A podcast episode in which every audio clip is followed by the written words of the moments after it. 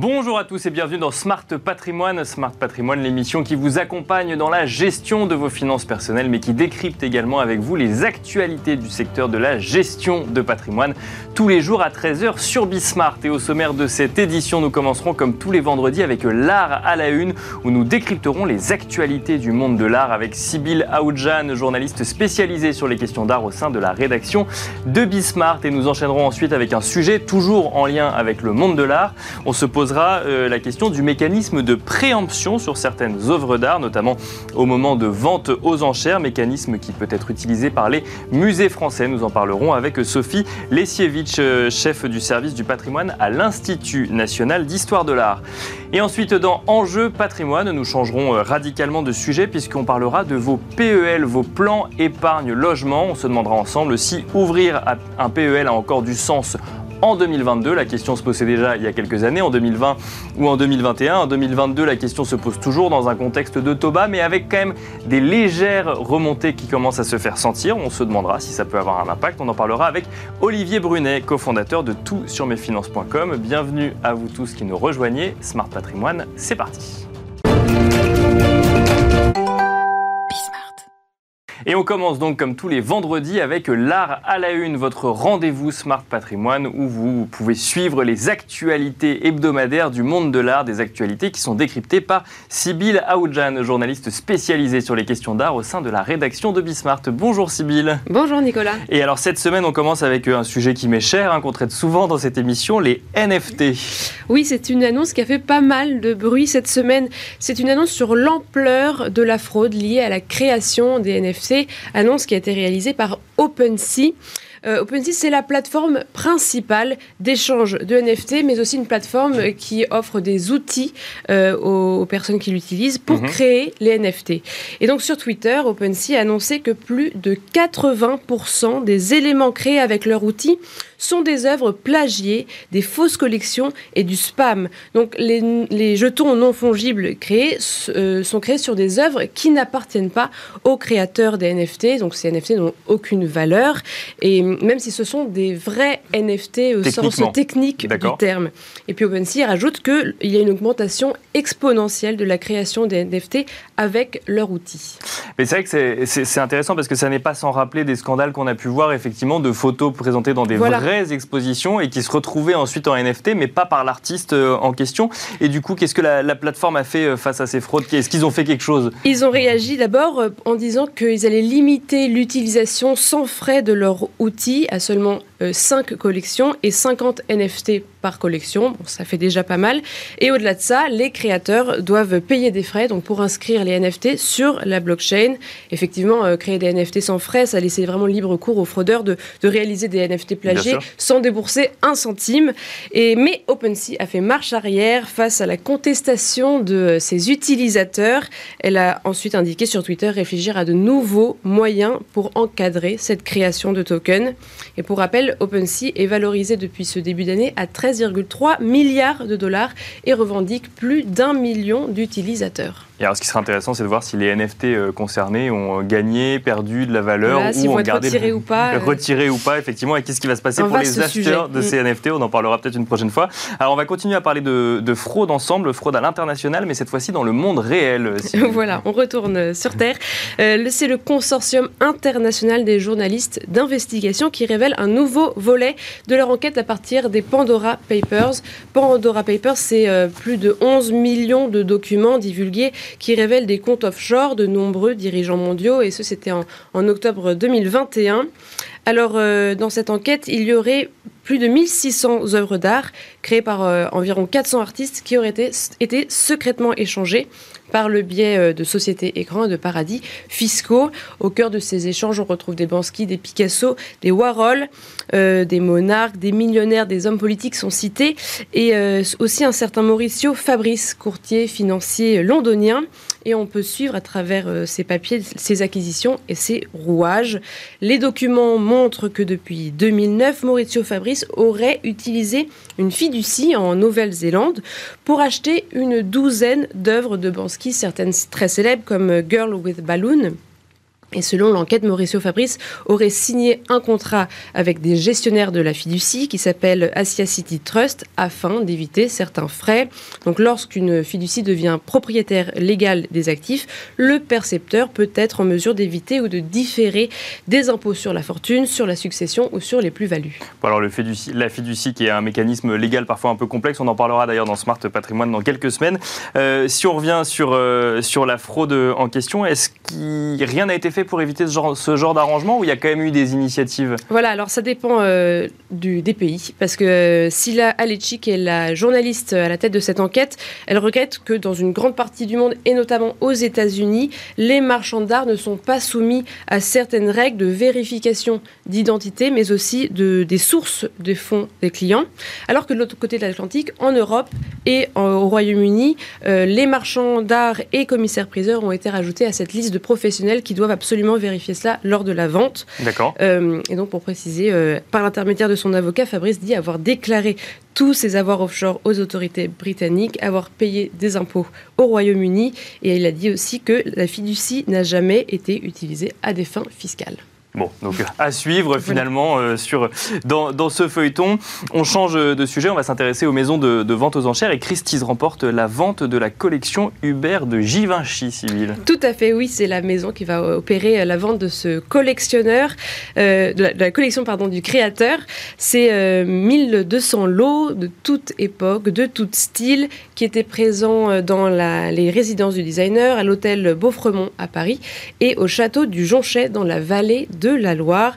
Ce sont des objets qui n'ont pas été euh, présentés au marché de l'art depuis des décennies, mais Christie's reste très euh, mystérieuse sur les détails. Elle dit que tous, ces lots seront révélés seulement au printemps, et puis les œuvres phares feront le tour du monde. Elles iront à New York, elles seront présentées à Palm Beach, à Hong Kong, avant d'arriver à Paris, où sera réalisée la vente euh, le 14 et 17 juin. J'adore, parce que c'est toujours des événements comme c'est des... On peut les voir qu'une ou deux fois dans notre vie, à chaque fois, ça finalement, les ventes aux enchères. Euh, est-ce qu'on a déjà une idée de ce qui s'y trouve dans cette vente, oui, alors dans cette collection Hubert de Givenchy euh, aimait mélanger les styles, euh, mélanger les époques. Dans la vidéo promotionnelle de Christie's, on peut voir, on peut deviner un certain style, une forte appétence pour les 17e et 18e siècles. Et puis, Givenchy était membre du Conseil international de Christie's. Il a déjà réalisé deux ventes au sein de cette maison. La première en 1993, et c'était une partie de son mobilier 18e siècle. Et puis euh, la seconde en 2017, c'était des œuvres de Giacometti. Et selon le Figaro, la collection euh, de juin là est estimée à 50 millions d'euros. Et puis pour le journal des arts, euh, le 18e siècle prend de plus en plus de valeur. Si les prix étaient assez forts dans les années 90-80, ils se sont un peu baissé, puis aujourd'hui on retrouve une certaine stabilité. Merci beaucoup Sybilla Oudjan. Je rappelle, vous êtes spécialisée euh, donc sur les questions d'art au sein de la rédaction de Bismart et on a le plaisir de recevoir euh, ensemble à présent Sophie euh, Lesievich. Bonjour Sophie Lesievich, bienvenue sur le plateau de Smart Patrimoine. On reste dans le monde de l'art ensemble. On va parler ensemble du mécanisme des préemptions et des conséquences que ça peut avoir sur le marché de l'art. Je rappelle que vous êtes chef du service du patrimoine au sein de l'Institut national d'histoire de l'art. Moi, ma première question va être très simple c'est peut-être de rappeler vos missions au sein de cet Institut national d'histoire de l'art avant de comprendre en fait ce mécanisme de préemption. Très bien. Donc, à l'Institut national d'histoire de l'art, il y a une bibliothèque. D'accord. Avec euh, de la documentation et par ailleurs un, service du patrimoine mhm. qui euh, a pour euh, origine le don de Jacques Doucet en 1918, donc de sa bibliothèque d'art et d'archéologie. D'accord. Ce service du patrimoine euh, a ensuite été, euh, comment dire, euh, il y a eu des accroissements, notamment avec la bibliothèque centrale des musées nationaux en 2016. D'accord et les ACA, donc les archives de, la critique d'art, qui sont situées à Rennes. Donc ces trois ensembles historiques constituent ce, patrimoine de l'INHA, que par ailleurs on fait vivre. Donc on poursuit il y a une politique d'acquisition et c'est ce dont on va parler. Exactement.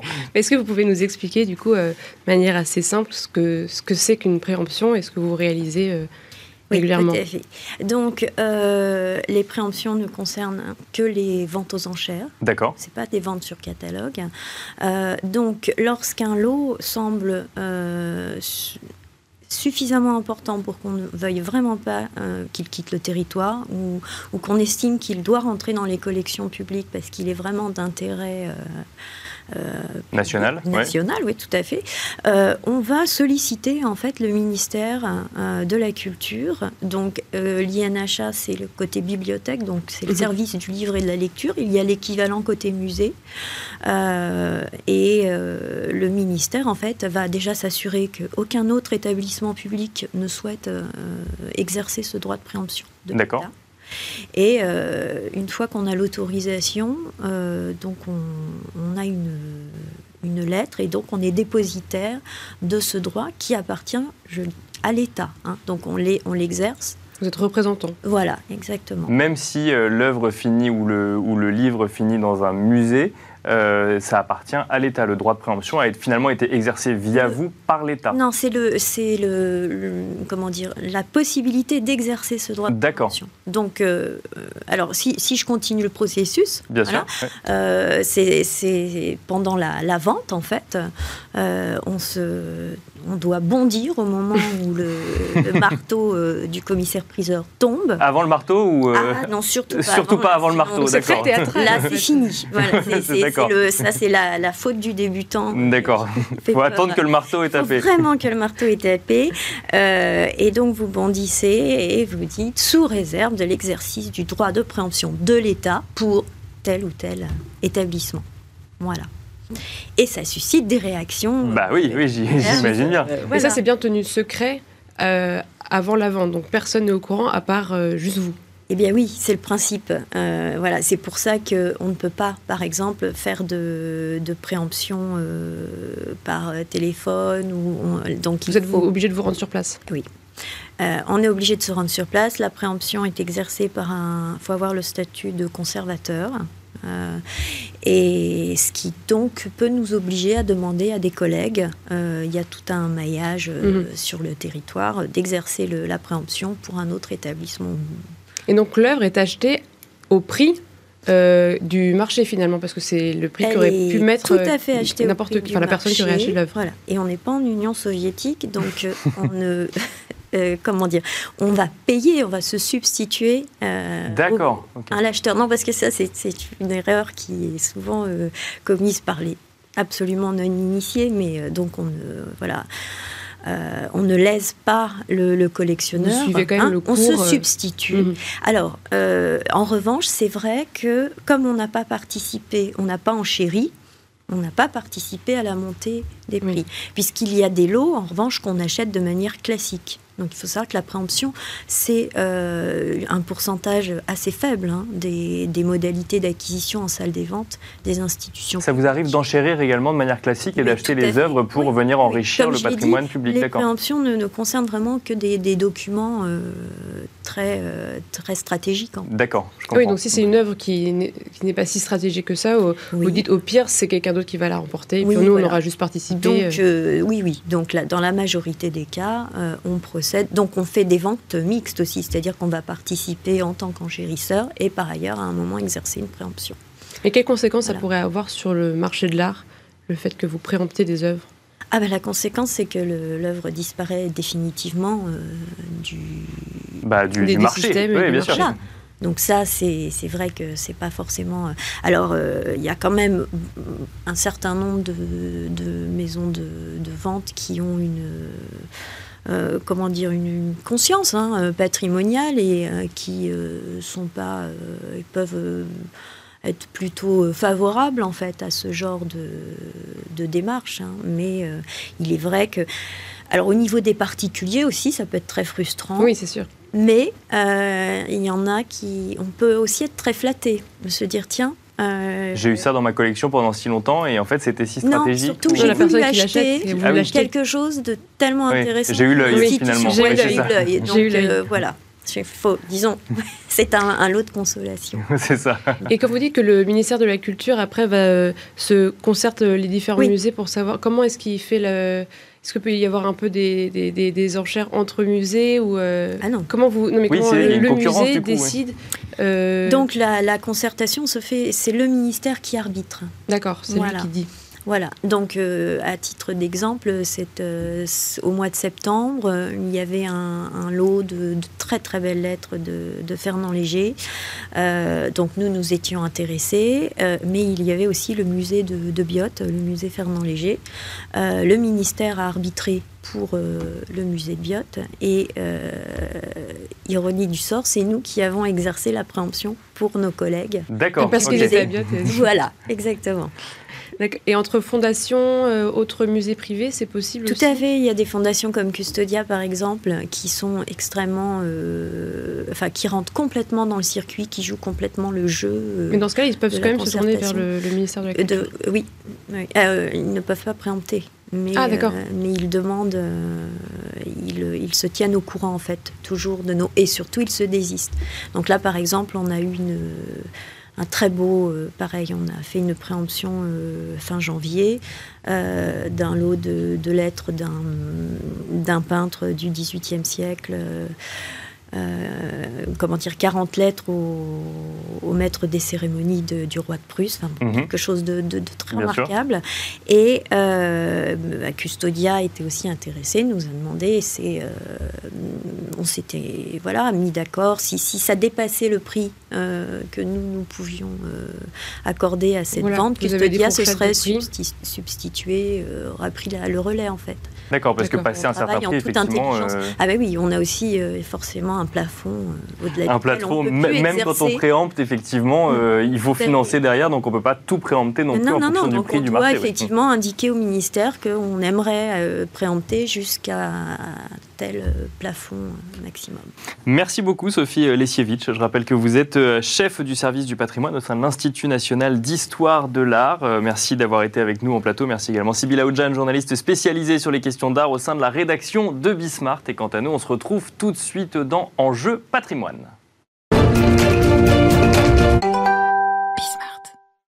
Et nous enchaînons à présent avec Enjeu patrimoine. Vous le voyez affiché en bas de l'écran. La question qu'on va se poser aujourd'hui, c'est le PEL a-t-il encore de l'avenir? Ou on peut, pourrait se poser la question euh, autrement. On pourrait se demander si ouvrir un PEL a encore du sens en 2022. PEL, on parle, on parle bien sûr de plan épargne logement.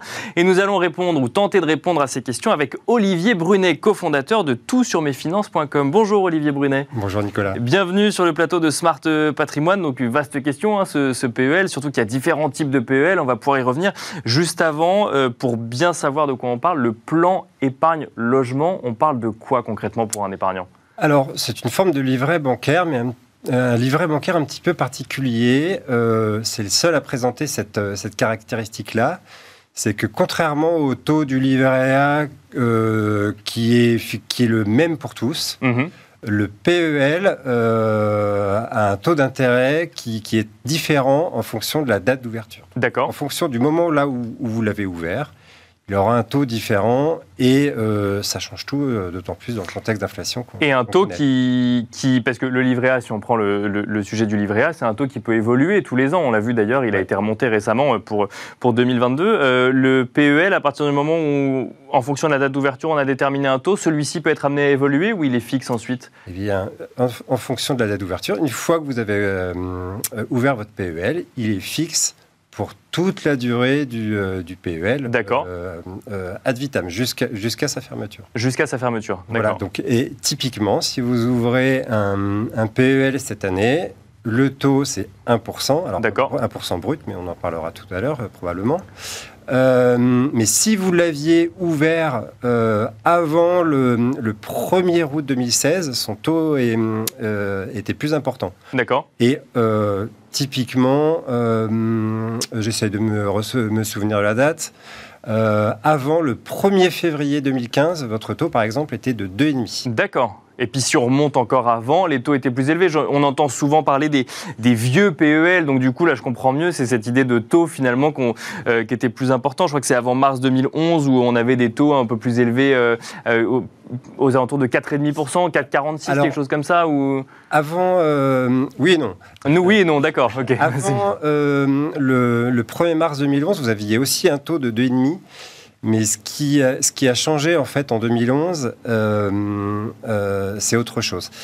Euh, avant 2011, vous pouviez ouvrir un PEL et le conserver euh, ad vitam. D'accord. Ok. Et là, c'est c'est un, un- un truc euh, qui change tout parce que euh, PEL ouvert avant 2011 et avec une date très ancienne d'ouverture, par exemple, si vous l'aviez ouvert entre juillet 2000, euh, 2000 et juillet 2003, vous aviez un taux de 4,5. D'accord. Ok. Comme automatiquement, on est avant, euh, avant 2011. Donc ça veut dire que ce taux-là, si vous avez encore votre PEL, moi je vous, conseille de le, je vous conseille de le garder précieusement parce qu'avoir du 4,5 Bien euh, sûr. garanti chaque année, euh, c'est très précieux. Ouais. Et, et donc du coup très rare aujourd'hui voilà. quand même. Par contre, si vous avez ouvert votre PEL depuis le 1er mars 2011, euh, votre PEL, son taux ne durera que, que 15 ans. Et au bout de 15 ans, automatiquement, il sera ba- rebasculé comme un, un compte, euh, un compte sur livret bancaire avec un taux qui, qui rapportera. Qui- et qui euh, pour le coup sera plus fixe le taux ou euh, eh il ben, sera après, toujours après- fixe après, le taux, il sera fixé en fonction de, des, des taux en vigueur dans la banque. Donc c'est pour ça qu'on parle d'ancien et de nouveau PEL, parce qu'il y a cette date de mars 2011 où, en fait, avant cette date-là, on était très protégé vis-à-vis du taux qu'on avait souscrit, et en plus l'environnement faisait qu'on avait, l'environnement économique faisait qu'on avait des taux un peu plus élevés. Et après cette date-là, finalement, peu importe le taux qu'on aura- qu'on nous aura promis au départ, ça dure 15 ans, et ensuite on repasse sur un fonctionnement de livret classique. C'est ça. Ça veut dire que le PEL n'est pas un livret classique, donc il n'y a pas que le sujet du taux euh, au sein du PEL. Pourquoi est-ce qu'on ouvre un PEL Plan d'épargne logement, c'est pour acheter un logement? Qu'est-ce qu'il y a de spécifique dans ce PEL Alors peut-être avant de partir- euh, parler de la partie pur logement, euh, il y a une autre particularité sur le PEL, c'est que c'est un mode de fonctionnement avec un... C'est presque une forme d'abonnement. D'accord Vous êtes obligé euh, de déposer une somme minimale chaque mois, chaque trimestre, chaque année. Euh, le versement minimal mensuel, c'est 45 euros. Donc, quelque part, il y a un système d'épargne contrainte. Quand vous rentrez sur le PEL, vous n'avez pas le choix. Vous- vous- que vous ayez une capacité d'épargne ou non, Vous mettez il sur le mettre PEL. au minimum 45 euros par mois. D'accord. Euh, ça Donc, fait, ça fait à peu près 500 euros, un peu ça plus de 500 fait euros. 540 euros euh, par an. D'accord. C'est quand même relativement accessible. Et puis pour les personnes qui n'ont pas forcément une très grosse capacité d'épargne, ça peut être aussi euh, une façon de s'obliger quelque part à sûr, épargner. ouais. Donc il y a un mode de fonctionnement, alors contraint, mais en même temps qui, qui a le mérite de, bah, de vous forcer à, épargner et de vous mettre dans ce mécanisme. Voilà, chaque, chaque mois, je vais mettre un petit peu de, un petit peu de côté. On pourrait d'ailleurs y réfléchir pour euh, euh, plus globalement pour pour euh, recréer finalement une habitude de l'épargne. Autre chose, effectivement, et pour revenir à votre question, la partie logement, euh, je pense que le PEL, on pourrait juste l'appeler PE D'accord. aujourd'hui, juste Plan plan, épargne, d'accord. oui. Euh, à l'origine, en fait, le PEL, on l'ouvrait parce qu'en fait, ça avait deux vertus. C'est qu'effectivement, vous avez ce système d'épargne obligatoire qui fait que vous aviez un capital D'accord. capital qui vous pouvait vous servir pour faire, euh, faire votre apport personnel pour Bien un sûr. achat immobilier. Et puis à côté de ça, une fois que vous aviez accumulé euh, une somme assez importante d'épargne, vous, vous pouviez aussi vous ouvrir des droits après, D'accord. avec des taux qui, euh, il y a 20 ans ou 25 ans en arrière, des taux qui étaient préférentiels. D'accord. Des taux de crédit immobilier crédit. préférentiels qui étaient plus avantageux par rapport à celui qu'on vous aurait proposé si vous n'étiez pas titulaire d'un PEL dans la banque. Exactement. Ou en tout cas, euh, plus avantageux que ce que vous pouviez potentiellement avoir sur le, sur le marché. Et alors la question se pose, euh, est-ce que ça a un intérêt aujourd'hui dans un environnement de taux bas, très bas, ultra bas? Euh, Est-ce que effectivement le PEL est encore plus compétitif que des taux qui sont déjà au ras du plancher ou presque pour les banquiers? Malheureusement, j'ai pas une très bonne nouvelle. c'est que votre PES, si vous l'avez ouvert depuis le 1er août 2016, euh, son taux de crédit, c'est 2,20%. D'accord. C'est aussi réglementé. C'est comme le taux d'intérêt de l'épargne. Le taux de- du crédit associé au PEL est réglementé. C'est 2,20%.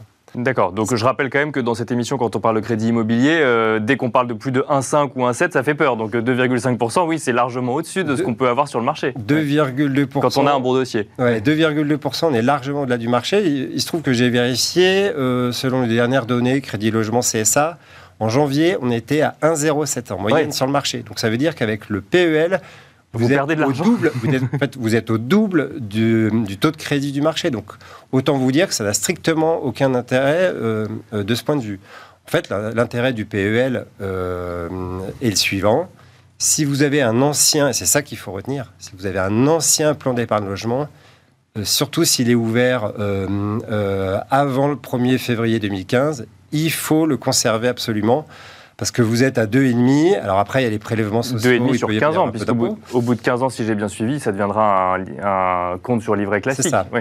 Mais simplement, si vous l'avez ouvert, et deuxième date à retenir, euh, si vous l'avez ouvert avant le 1er, euh, 1er mars 2011, je répète 1er mars 2011, vous pouvez le garder ad vitam avec le taux qu'on vous a prévu au départ. Euh, si vous l'aviez ouvert qui rapportait 2,5, vous aurez 2,5 jusqu'au bout. Si vous l'aviez ouvert et qui rapportait 4,5, vous auriez 4,5 jusqu'au Jusqu'au bout, d'accord. Voilà. Et ce, même si je l'utilise pas pour acheter ma résidence principale. Exactement. Et d'ailleurs, si j'achète- si je l'utilise pas pour acheter ma résidence principale, quelles sont les autres raisons pour lesquelles je pourrais sortir cet argent de mon PEL qui est bloqué sur mon PEL Ah bah, euh, vous n'avez pas spécialement de. Vous pouvez utiliser finalement votre, votre plan d'épargne logement comme vous le souhaitez. Simplement, vous n'aurez pas les droits après et vous n'aurez potentiellement pas droit à ce qu'on appelle la prime d'État du PEL. C'est un petit bonus de rendement qu'on vous offre si vous utilisez votre PEL pour avoir un crédit. Mais euh, comme je vous l'ai dit, les taux de crédit étant tellement euh, Bien sûr. déconnectés de la réalité dans le cadre du PEL, ça n'a strictement aucun intérêt. Parce que bon, je posais la question en introduction, euh, est-ce que ça a du sens d'ouvrir un PEL en 2022 Parce qu'effectivement, les taux de crédit immobilier sont bas, ça fait plusieurs années qu'ils sont bas, mais on entend quand même certains banquiers nous dire qu'il y a un petit frémissement à la hausse depuis le 1er janvier.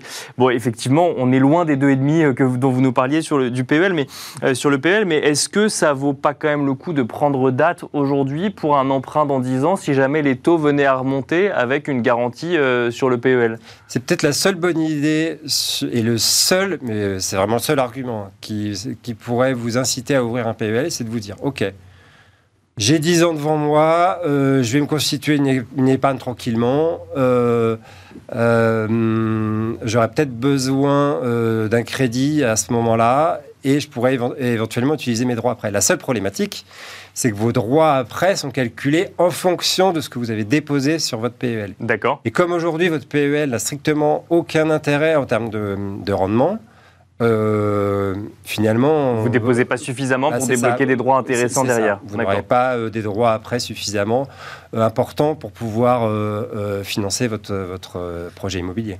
Alors, il nous reste quelques secondes. J'aimerais juste revenir sur un, un sujet euh, que vous aviez évoqué. Vous avez parlé de taux brut. C'est important d'avoir ça en tête quand Oui. on investit sur, euh, enfin, quand on place de l'argent sur un PEL. Qu'est-ce que ça veut dire Ça veut Très dire rapidement. que quel que soit le PEL, vous aurez des prélèvements sociaux. Donc chaque année, quand la banque vous crédite les intérêts, on vous, su- On vous en enlève une partie. Voilà, ça. On vous supprime 17,2% qui sont le taux des prélèvements sociaux applicables à tous les PEL. Il y a quand même une deuxième chose importante, c'est la fiscalité. Ouais. Et encore une fois, c'est toujours euh, compliqué avec le PL, mais une autre date à, à retenir, c'est le 1er euh, janvier 2018. D'accord. Si vous avez ouvert votre votre PEL avant cette date et qu'il a moins de 12 ans, donc entre 0 et 12 ans euh, jusqu'au 12e anniversaire du plan, euh, chaque année, vous touchez vos intérêts nets d'impôts. Vous n'avez pas d'impôt sur les re- le revenu, vous avez juste les prélèvements sociaux. Si vous avez ouvert depuis le 1er janvier 2018, vous avez le, la flat tax, le PFU, donc D'accord. De 30%. euh, 30% au total, dont les prélèvements sociaux qui s'appliquent. Donc ça veut dire que votre PEL aujourd'hui à 1%, en fait, vous n'allez, toucher qu'en net 0,7. Donc- il y a quand même une dernière chose importante. Alors, que- très, très rapidement, ouais. Si vous avez un PEL très ancien, mais qui a plus de 12 ans, il sera lui aussi soumis à la flat tax au-delà des 12 ans. D'accord. Ça veut dire qu'il y a aussi une mécanique fiscale qu'il faut euh, avoir en tête. Donc votre, vos 4,5% si vous avez un vieux PEL, c'est pas ce que vous allez toucher parce qu'il y aura un peu de prélèvements sociaux Donc, et, euh, et un peu d'impôts. Moralité, si vous voulez faire du PEL, munissez-vous d'un calendrier, d'une calculatrice, c'est ce qu'il faut retenir. Merci beaucoup Olivier Brunet, cofondateur de toutsurbefinance.com. Merci à vous également de nous avoir suivis et je vous donne rendez-vous lundi pour un nouveau numéro de Smart Patrimoine à 13h sur Bismart.